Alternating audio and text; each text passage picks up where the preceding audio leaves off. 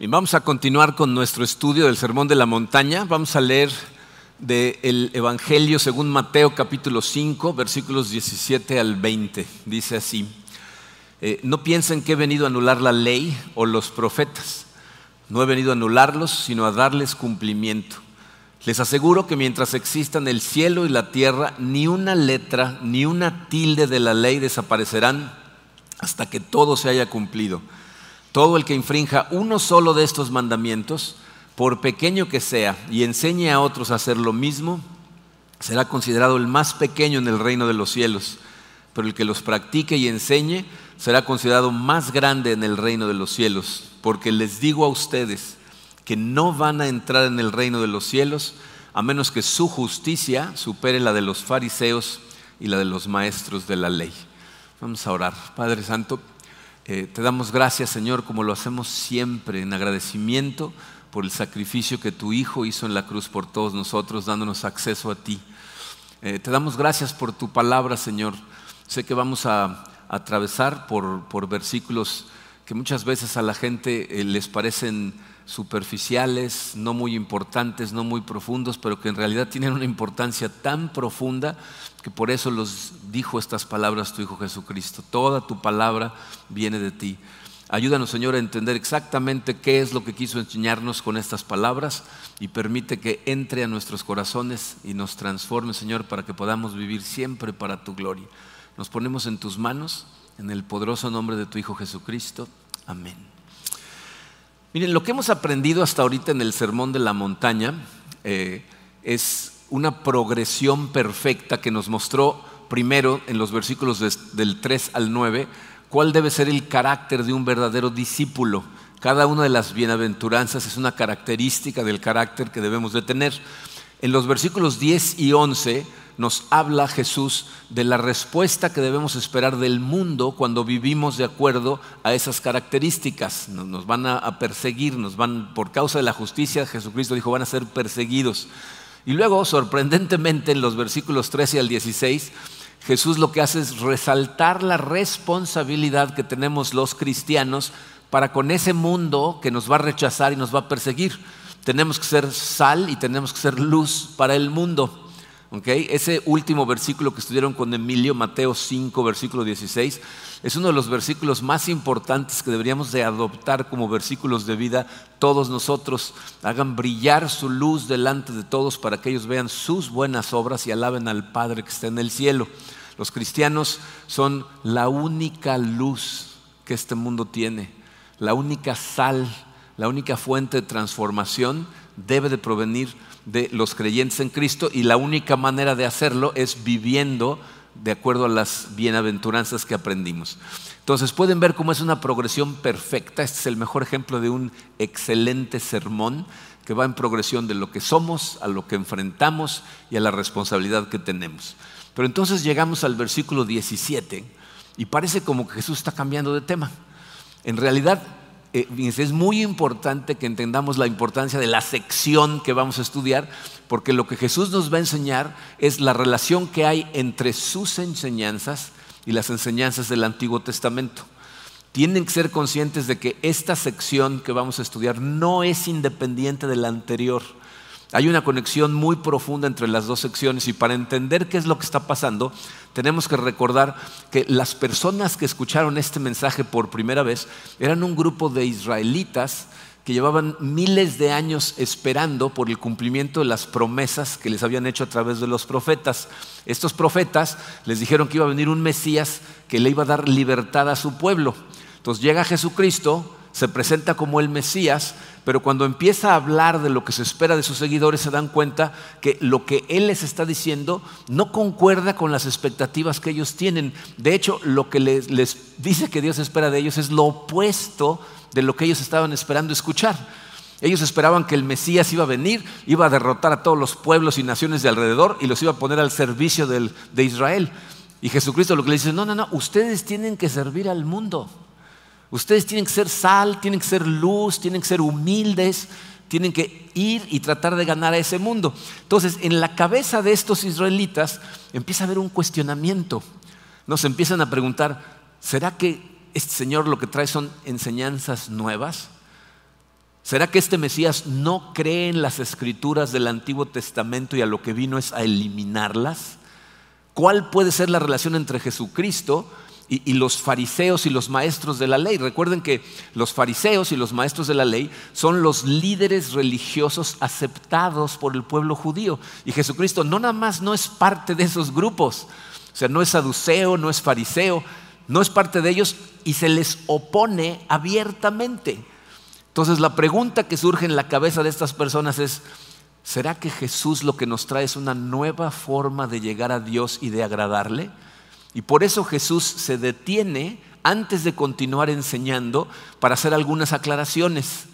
Entonces, este pasaje que vamos a estudiar en este momento es el vínculo entre todo lo que ya dijo Jesús y lo que va a decir después de esta sección que acabo de leer. Para evitar malas interpretaciones de lo que está a punto de enseñar y de lo que ya enseñó, hace dos aclaraciones muy importantes. La primera la vemos en el versículo 17. Vamos a leerlo de nuevo. Dice Jesucristo, no piensen que he venido a anular la ley o los profetas, no he venido a anularlos, sino a darles cumplimiento. Dice, esto es la primera eh, aclaración que hace Jesucristo, es el número uno en su programa. Dice, las enseñanzas de Cristo están en perfecto acuerdo con las escrituras del Antiguo Testamento. Todo lo que Jesucristo enseña está totalmente alineado con las enseñanzas que vienen en el Antiguo Testamento. Esa, evidentemente, era la preocupación que empezó a surgir en la cabeza de la gente que lo estaba escuchando. ¿Nos está cambiando las cosas Jesucristo? ¿No? Dice, como vemos a Jesús muchas veces en su ministerio, Él conoce las preocupaciones y las interrogantes que surgen en la cabeza de la gente. ¿Cuántos pasajes han visto en donde Jesucristo está con un grupo de personas y de repente le dice a uno, tú, ¿por qué estás pensando esto? ¿No? Y el otro como que dice, no, yo estaba practicando la tabla del 5, ¿no? O sea, como que, ¿no? O sea, como que ¿qué? Se sorprenden de que saben lo que está pensando, ¿no? Entonces, eh, Jesucristo nos demuestra aquí que sabe lo que esta gente está pensando otra vez como, como, como pastores, ¿eh? pueden platicar con Emilio, a veces nos sucede, que estamos enseñando algo y de repente vemos la cara de alguien con cara de signo de interrogación, ¿no? Y entonces nos preguntamos, ¿no? Yo trato de imaginarme qué puede ser lo que esté causándole duda a esta persona y tratar de explicarlo. Pero cualquier cosa que yo diga es una especulación, pero a Jesús no le pasa esto. Jesús no nada más ve la cara de perplejidad de las personas, puede ver su corazón conoce sus mentes y por eso está enseñando y de repente se detiene y dice, no piensen, porque eso es lo que están pensando. Dice, no piensen que he venido a anular la ley o los profetas. Les está diciendo, mis enseñanzas no van en contra de lo que ustedes han estado aprendiendo. Pero en contraposición a eso, fíjense lo que dice el versículo 20, que debe de haber causado sorpresa a todos los que lo escucharon porque les digo a ustedes que no van a entrar en el reino de los cielos a menos que su justicia supere la de los fariseos y la de los maestros de la ley. O sea, ¿qué es lo que está diciendo Jesucristo? Número dos, en su programa dice, las enseñanzas de Cristo están en completo desacuerdo con las enseñanzas de los maestros de la ley y los fariseos. O sea, Jesús no les está diciendo, estaban mal las escrituras, está diciendo, no, las escrituras están bien. Estos maestros se las están enseñando mal. Estos maestros están distorsionando las cosas. Entonces, estos dos principios son muy importantes para que tú puedas interpretar correctamente la vida y el trabajo redentor de Jesucristo. Cuando lleguemos al versículo 21, quién sabe cuándo, en algunas semanas, vamos a ver ejemplos de cómo los fariseos torcían el espíritu de la ley y cómo Jesucristo lo que hace es corregir sus torcidas interpretaciones. Pero antes de llegar a esos específicos más adelante, primero tenemos que estudiar estos principios generales que le dan luz a los específicos. Yo sé que hay gente a la que no le gustan las introducciones. ¿No? Compran un libro, ven que hay un prefacio y una introducción y se brincan al capítulo 1. ¿no? Pero, pero en este caso, Jesucristo está haciendo una introducción. Y Jesucristo es un maestro perfecto y siempre tiene el hábito de poner en contexto sus enseñanzas y por eso eso es exactamente lo mismo que vamos a hacer nosotros. Hoy nos vamos a concentrar en el primero de esos dos principios. Nos vamos a concentrar en el versículo 17, ¿ah? en donde él dice que no piensen que ha venido a anular la ley, sino a cumplirla, y en donde lo que nos está diciendo es mis enseñanzas están de acuerdo con el Antiguo Testamento. Ese versículo 17 está formado por dos declaraciones. Una está en sentido negativo y la otra está en sentido positivo. En negativo dice, no vine a anular la ley. En positivo dice, vine a darle cumplimiento. Entonces vamos a analizarlas. Dice, no piensen que he venido a anular la ley o los profetas. Esa frase, o como se encuentra más comúnmente en el Nuevo Testamento, la ley y los profetas, eh, se refiere a todo lo que fue escrito en el Antiguo Testamento.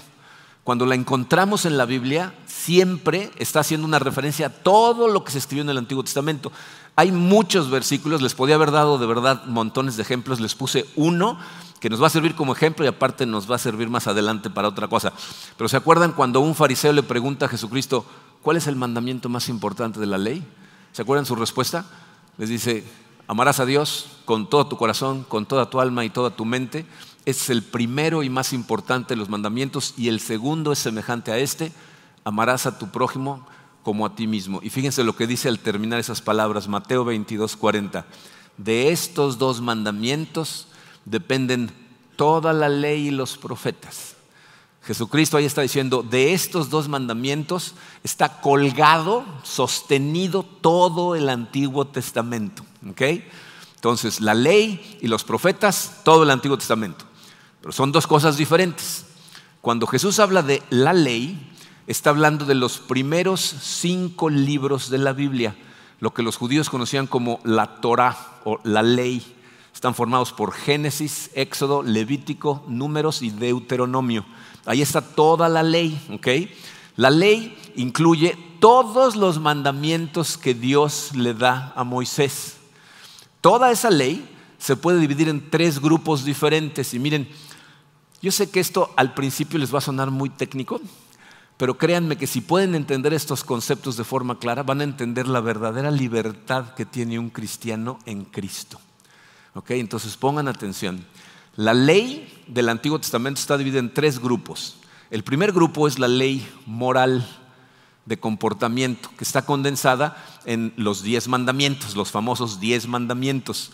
Ahí es un resumen del comportamiento que Dios espera de todos sus hijos. Esos diez mandamientos eh, a su vez están divididos en dos grupos. Si los analizas, te vas a dar cuenta que los primeros cuatro de los diez mandamientos hablan de la relación que debe tener el hombre con Dios.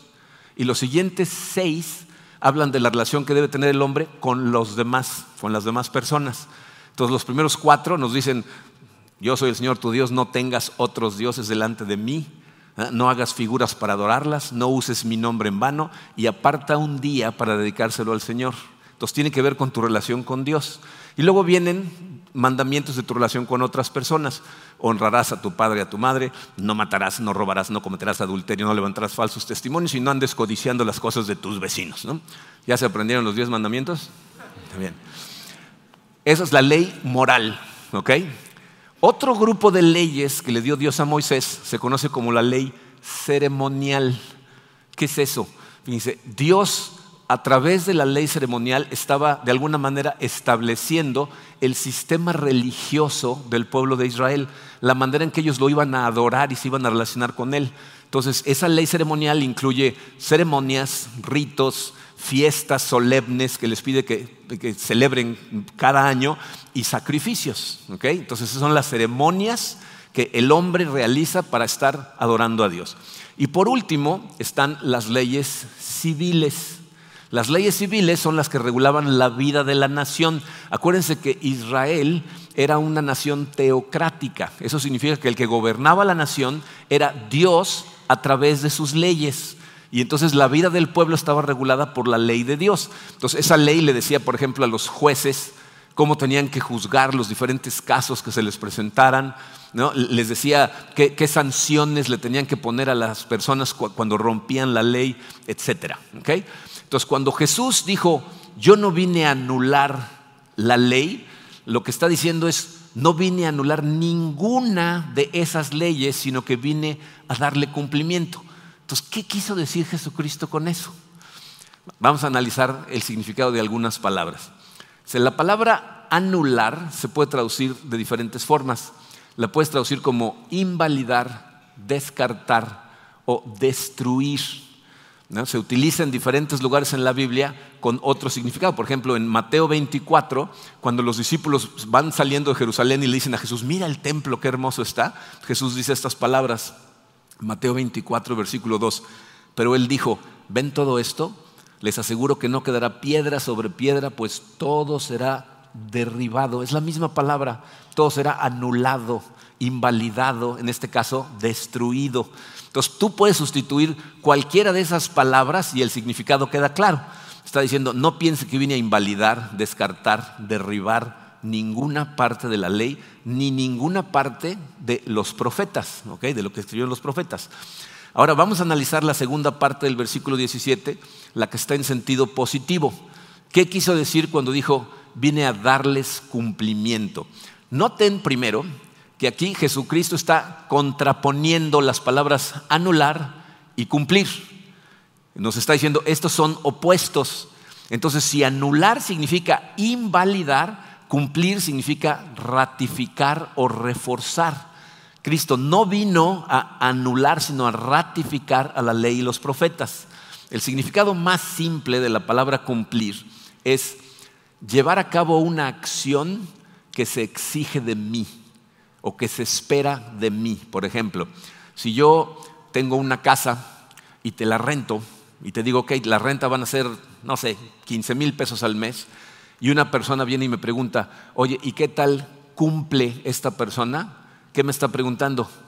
Eh, ¿Esta persona lleva a cabo la acción que se comprometió a hacer contigo cada mes? O sea, llevas a cabo una acción que te comprometiste a cumplir. ¿No? Podemos ver su uso en Romanos 13, versículo 8, cuando Pablo dice estas palabras.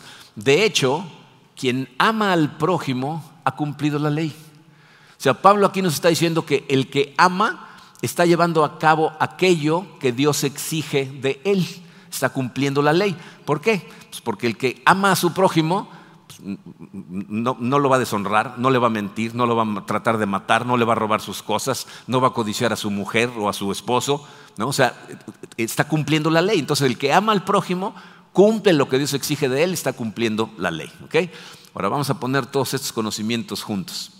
Ya sabemos qué significa la ley y los profetas, ya sabemos qué significa anular y qué significa cumplir.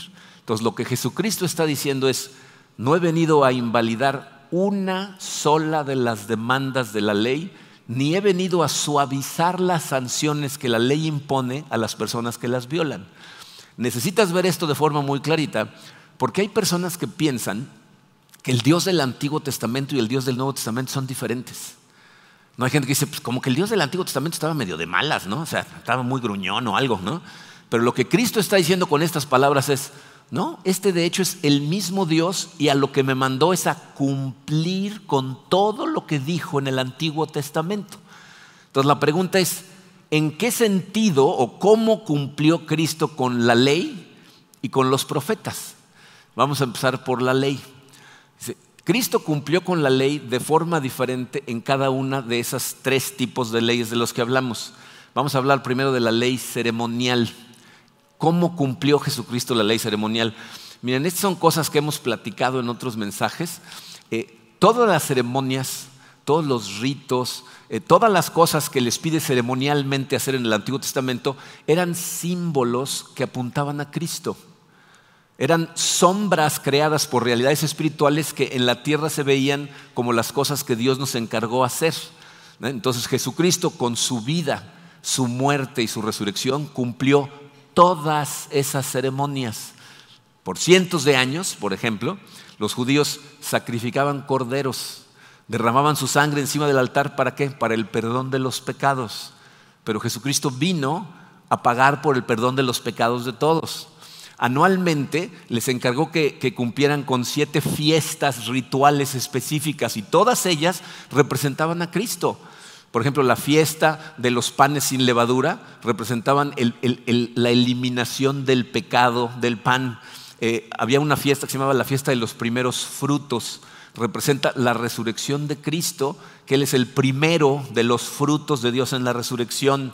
La fiesta de los tabernáculos representaba Dios viniendo a vivir o a acampar con el hombre, que es la encarnación de Cristo. Entonces, y bueno, y la más famosa de todas, la fiesta de Pascua.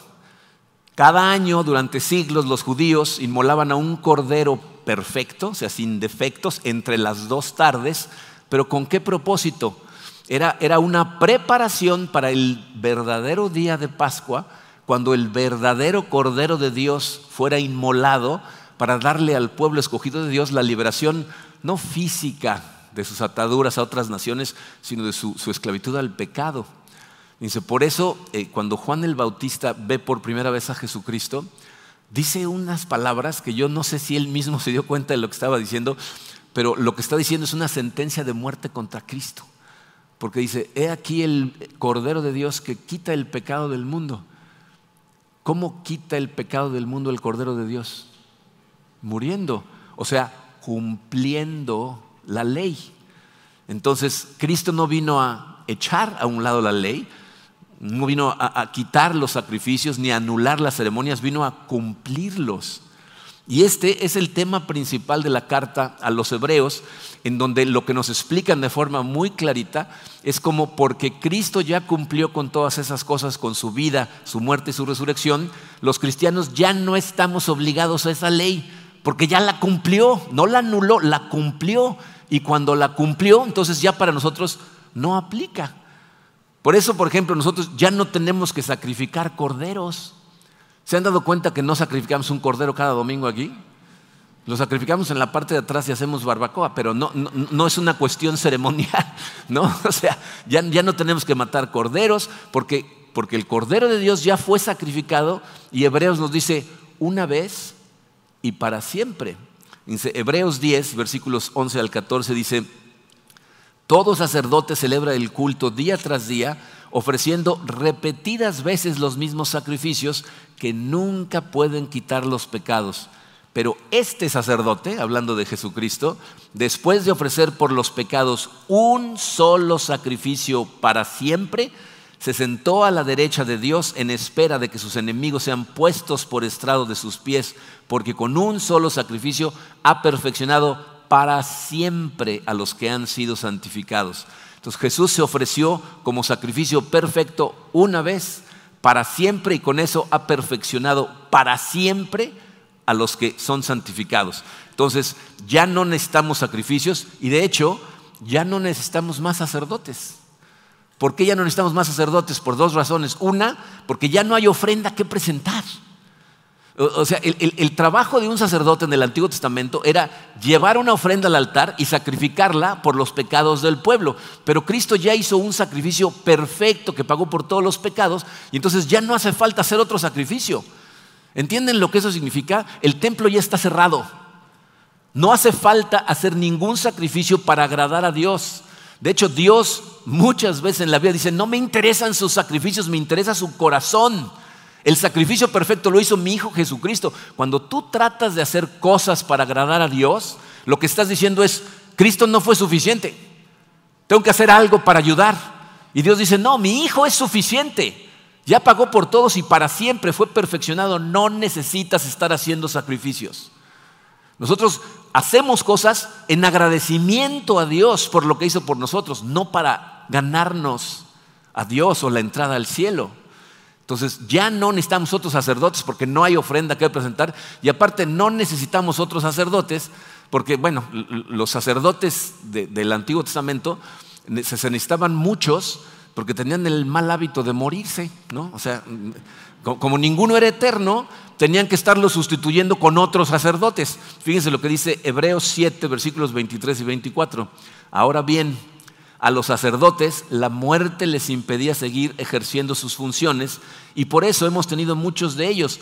Pero como Jesús permanece para siempre, su sacerdocio es imperecedero. Todos sabemos lo que significa esa palabra. No perece. Esa palabra imperecedero se puede eh, traducir también como intransferible. Su sacerdocio es de Cristo y de nadie más. No caduca, no se puede transferir. Entonces, Jesús puede salvar perpetuamente a los que por medio de Él se acercan a Dios y vive para siempre para interceder por ellos sentado a la derecha del Padre. Entonces, la ley ceremonial ya no aplica. ¿Qué podemos decir de la ley civil?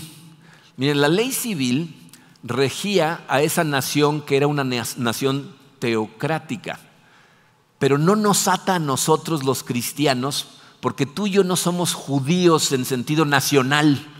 De hecho, ni siquiera ata a los judíos de este momento. O sea, la, iglesia en este momento, la iglesia de Cristo, está formada por hombres y mujeres que la Biblia dice que son de todo pueblo, lengua y nación.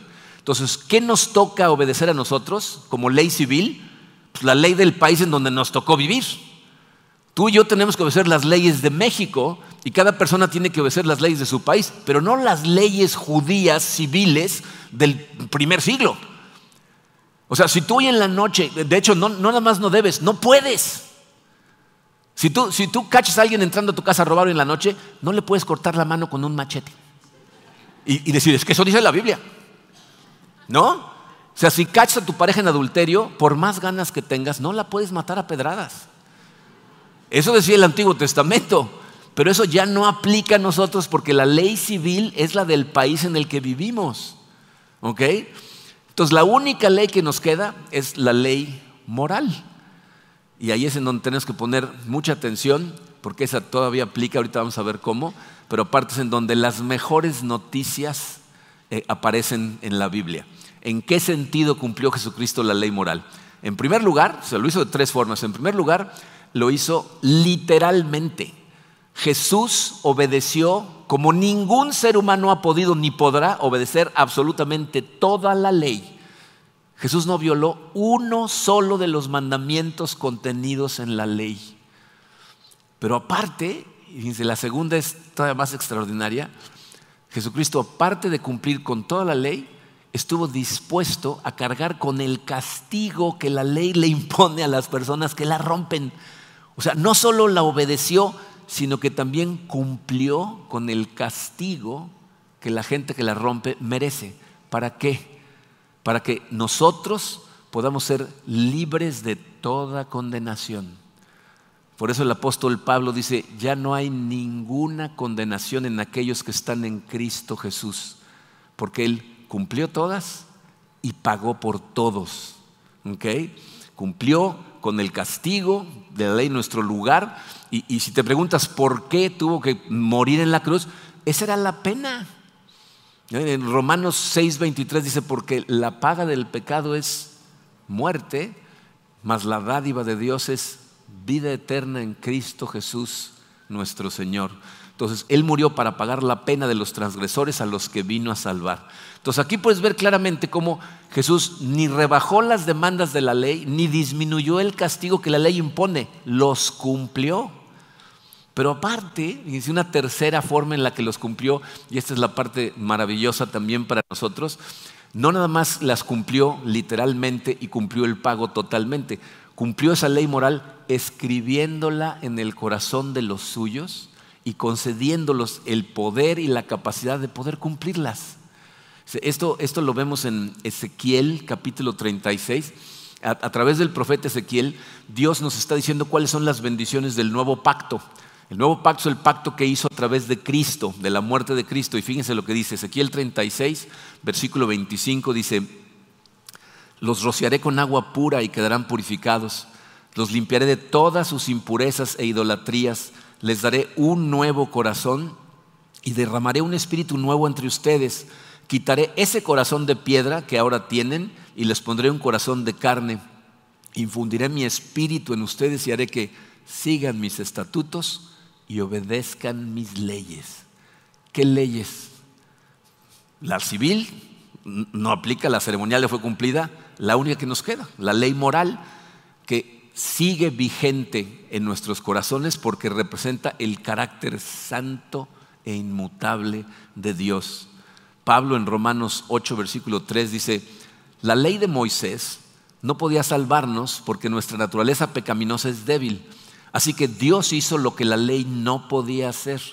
Él envió a su propio Hijo en un cuerpo como el que nosotros los pecadores tenemos, y en ese cuerpo, mediante la entrega de su Hijo como sacrificio por nuestros pecados, Dios declaró el fin del dominio que el pecado tenía sobre nosotros. ¿Qué está diciendo Pablo? La ley no podía salvarnos. ¿Por qué? Porque la ley es imperfecta. No, la ley es perfecta, pero no podía salvarnos porque nosotros somos muy débiles. Y entonces, en amor, ¿qué hizo Dios? Envió a su Hijo. Su Hijo vivió una vida perfecta, derrotó al pecado y terminó con el dominio que el pecado tenía sobre nosotros. Entonces, cuando estamos en Él, Él nos da el querer y el hacer para cumplir su buena voluntad. La ley ceremonial ya no cuenta para nada la civil tenemos la del país y la moral es la única que resta. Pablo dice en 1 Corintios 7, 19, para nada cuenta estar o no estar circuncidado, lo que importa es cumplir los mandamientos de Dios. La circuncisión era uno de los rituales ceremoniales del Antiguo Testamento. Dice, eso para nada cuenta, ese y todos los demás, para nada cuentan. ¿Qué es lo que cuenta? Cumplir con la ley de Dios. Entonces Cristo prometió escribirle en nuestro corazón para que podamos seguirla y así es como cumplió también la ley.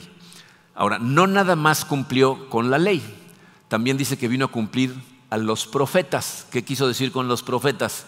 Esta debería ser algo un poco más fácil de entender. Fíjense, cumplió con los profetas de dos formas. En primer lugar, vino a reforzar todas las amonestaciones que los profetas le dieron al pueblo de Israel a través de sus predicaciones. Si lees el Antiguo Testamento vas a ver a los profetas confrontando al pueblo. ¿Por qué? Porque tenían un ritualismo vacío, mecánico. O sea, ellos no iban a tratar de tener una comunión con Dios y entregarle su corazón. Simplemente repetían rituales repetitivos, repetitivos, repetitivos y sacaban a Dios de la ecuación. Y entonces Dios se molesta con ellos y los, los confronta a través de sus profetas. Ahora, ¿será que cuando Jesucristo vino, llegó y suavizó esas confrontaciones? o las reforzó. Fíjense, en Marcos 7, versículos 5 al 9, un grupo de fariseos se están quejando con Jesucristo porque sus discípulos, y esto es literal, ¿eh? no se lavaban las manos antes de comer. Esa es, la queja. Fíjense lo que sucede. Versículo 5 dice, así que los fariseos y los maestros de la ley preguntaron a Jesús, ¿por qué no siguen tus discípulos la tradición de los líderes religiosos? Pongan atención, no dijeron la ley, Dijeron, la tradición de los líderes religiosos en vez de comer con manos impuras. Él les contestó, tenía razón Isaías. Jesucristo está citando a Isaías y reforzando sus enseñanzas. Tenía razón Isaías cuando profetizó de ustedes hipócritas, de pasadita, ¿no? Eh, según está escrito, este pueblo me honra con los labios, pero su corazón está lejos de mí. En vano me adoran sus enseñanzas no son más que reglas humanas. Ustedes han desechado los mandamientos divinos y se aferran a las tradiciones humanas. Y añadió, qué buena manera tienen ustedes de dejar a un lado el mandamiento de Dios para mantener su propia tradición. Jesús no vino a suavizar esas amonestaciones, viene y las refuerza y son unos hipócritas. De labios para afuera me están adorando, pero su corazón está en otro lado. Están pensando en sus riquezas terrenales en lugar de su relación con Dios. Entonces cumple eso pero aparte, a través de su vida y su ministerio y, su muerte y resurrección, cumplió con absolutamente todas las profecías que se hicieron acerca de él en el Antiguo Testamento. Y miren, esto es algo que debería de así hacer nuestro cerebro explotar. Eh, yo verdaderamente eh, no entiendo, o sea, se necesita tener la mente verdaderamente cerrada para no ver la realidad de Cristo como el Mesías profetizado en el Antiguo Testamento en el Antiguo Testamento hay aproximadamente 104, 105 profecías acerca de Jesucristo. Jesucristo las cumplió todas. Un matemático hace algunos años hizo un cálculo de cuáles serían las probabilidades de que una persona hubiera llegado a la tierra y hubiera cumplido con 10 de las profecías, no las 100 10 de las profecías más exactas acerca de Jesús. Hay profecías que si tú las lees vas a decir, eso está muy vago, pero hay profecías acerca de Jesucristo que son clarísimas. Él dice, para cumplir esas 10, las probabilidades de que alguien lo haga así por casualidad son las mismas de que si tú tomaras el estado de Chihuahua, lo llenaras con monedas de a peso, pero de las viejas, ¿se acuerdan las monedas de a peso que te podían descalabrar? Unas monedotas de ese tamaño, ya hay una generación que nunca las vio, pero había unas monedas de peso, pero grandotas. Dice, si llenaras con monedas de esas 20 centímetros de altura todo el estado de Chihuahua y marcaras una moneda y la aventaras en un avión en medio del montón de las monedas, las probabilidades de que una persona cumpla 10 profecías son las mismas de que una persona entrara con los ojos vendados, caminara y tomara una y la que tomara es la marcada. Esas son las probabilidades de que una persona cumpla 10. ¿Qué tal las 100? Muchas de esas eh, profecías estaban totalmente fuera de su alcance. Por ejemplo, eh, eh, en Miqueas 5 se profetiza el lugar donde iban a nacer. ¿Cómo puede alguien escoger el lugar en donde va a nacer a menos que sea el Mesías? en el Salmo 22 se profetiza la forma en que va a morir su crucifixión en un salmo que se escribió más o menos mil años antes de que los romanos empezaran a utilizar la crucifixión como forma de tortura. Mil años antes. Zacarías 11 predice con exactitud la cantidad de monedas que le iban a pagar al traidor que lo entregó. Se profetiza lo que van a hacer los soldados con su ropa después de crucificarlo. O sea, ¿cómo podía controlar esas cosas? Y yo sé que hay gente que dice, no, bueno, pero es que seguramente esas cosas no se escribieron antes de Cristo, se escribieron después y simplemente las escribieron para que corroboraran con toda su vida. Esa es la bendición de haber encontrado los rollos del Mar Muerto. Porque en 1947, al lado del Mar Muerto, en una cueva, se encontraron montones de rollos que datan 600 años antes de Cristo, en donde está todo el libro de Isaías, todos los proverbios y todos los salmos. Y todas las profecías de Cristo están ahí escritas 600 años antes de que naciera Jesucristo. Entonces Jesucristo viene y cumple con toda la ley y con todos los profetas. Entonces la pregunta de los 64 mil es, ¿y todo eso a mí qué? ¿No? O sea, ¿qué tiene que ver con todos nosotros todo este conocimiento? O miren, dicho de una manera que es mucho más profunda para nosotros, ¿Por qué es importante que entiendas estas cosas? Les voy a decir por qué. Porque esta es la única manera en que tú vas a poder guardar a tu corazón de caer en uno de dos extremos que han amenazado a la iglesia a través de toda la historia de la iglesia. El primer extremo es lo que se conoce como el legalismo. Hay personas que actualmente aquí en Cancún y en muchos lugares del mundo están tratando de eh, someter a los cristianos a las leyes ceremoniales del Antiguo Testamento que ya no tienen autoridad sobre nosotros. Cristo ya las cumplió. ¿Ok? Entonces hay gente que nos dice, por ejemplo, que tenemos que guardar el sabbat y lo tenemos que guardar exactamente como los judíos lo guardaban. Tiene que ser de tarde a tarde, siguiendo todas sus ceremonias y rituales, y tiene que ser en sábado. Hay personas que incluso nos dicen que tenemos que seguir las limitantes de comida.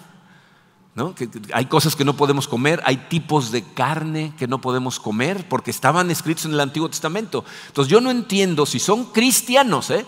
porque si tú eres judío, crees que estas cosas siguen vigentes porque no crees que Cristo ya vino. Pero si eres cristiano, entonces crees en las enseñanzas del Nuevo Testamento y no sé qué hacen los cristianos con 1 Corintios 10, 25, 26, en donde dice, coman de todo lo que se vende en la carnicería sin preguntar nada por motivos de conciencia, porque del Señor es la tierra y todo cuanto hay en ella. Cualquier intento por obligarte a cumplir leyes ceremoniales o civiles judías se llama legalismo y Cristo ya nos libró de ellas.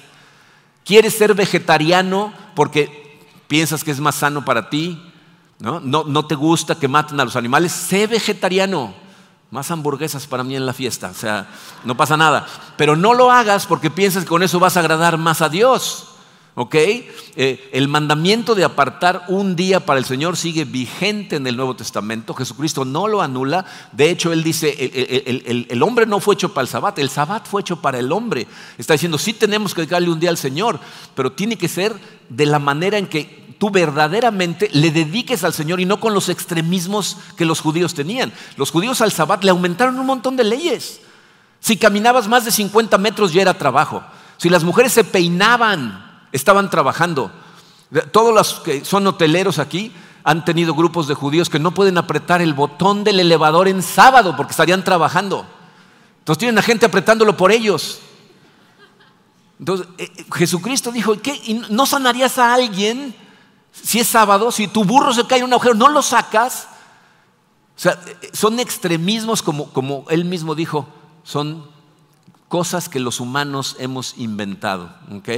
Entonces, eso es legalismo. Y el legalismo empieza ahí, pero se extiende. ¿eh? Hay más legalismo, hay gente que quiere inventarle también reglas al Nuevo Testamento que no son parte de lo que nos enseñaron en la Biblia. Entonces, esas cosas son legalismo. El otro extremo, la palabra más fácil de acordarnos es liberalismo, pero les voy a dar el término teológico a los que les gusta tener acervo cultural. Ahí va, palabra de domingo es antinomianismo. Que si lo piensan se van a dar cuenta que no está tan complicada. Anti significa en contra de. Nomos significa ley. Antinomos o antinomianismo es en contra de la ley. Es gente que dice, Cristo murió para pagar por mis pecados, ya yo no tengo que estar cumpliendo con ninguna de las leyes, no estoy bajo la ley, estoy bajo la gracia, no me vengan con mandamientos, puedo vivir como yo quiera. Eso no es lo que dice la Biblia. Eso no es lo que dice el Nuevo Testamento. Pablo dice entonces, ¿qué? ¿Vamos a pecar más para que la gracia abunde más? Por ningún motivo. Tenemos que entender, eh, la ley moral, como dije hace un momento, refleja el carácter inmutable de Dios. Y Cristo no murió para relevarnos de la ley, sino para capacitarnos para cumplirla. Porque Él sabe perfectamente que el cumplimiento de su ley produce dos cosas, gloria a Dios y gozo en el corazón del ser humano. ¿Eh? Es una cosa maravillosa porque también nos enseña que esa transformación de nuestro corazón en donde Dios empieza a capacitarnos para obedecerla es un proceso y el proceso lo hace Él, no tú. No es por fuerza de voluntad, sino es por tu comunión profunda con Dios que te va transformando. Segunda de Corintios 3:18. Así, todos nosotros que con el rostro descubierto reflejamos como en un espejo la gloria del Señor, somos transformados a su semejanza con más y más gloria por la acción del Señor, que es el Espíritu. ¿Eh? Es nuestra comunión con Dios, nuestro acercamiento a Dios que empieza a transformarnos con más y más y más y más gloria y cada vez más nos parecemos a Él. Pero evidentemente necesitas tener esa comunión con Dios.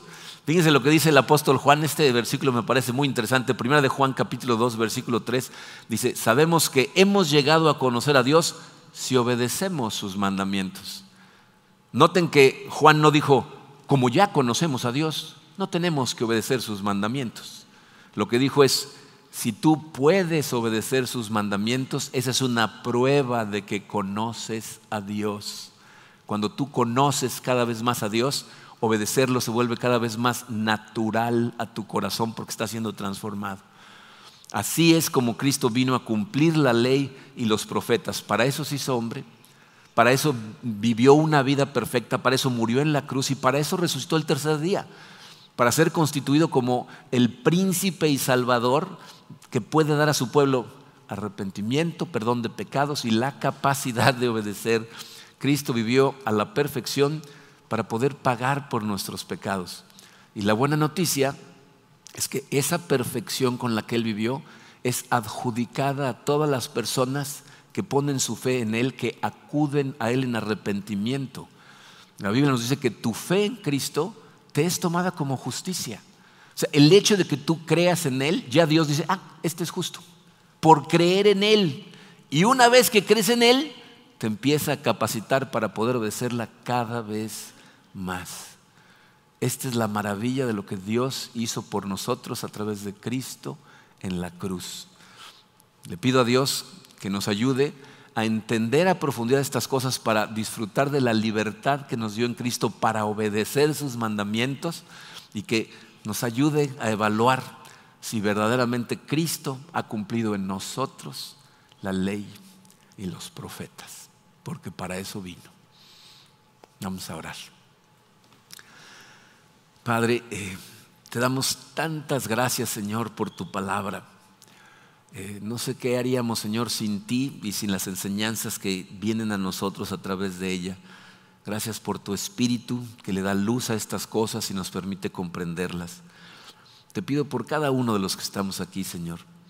Primero por aquellos que en este momento no te conocen, que a lo mejor están oyendo estas cosas y no tienen ningún sentido para ellos.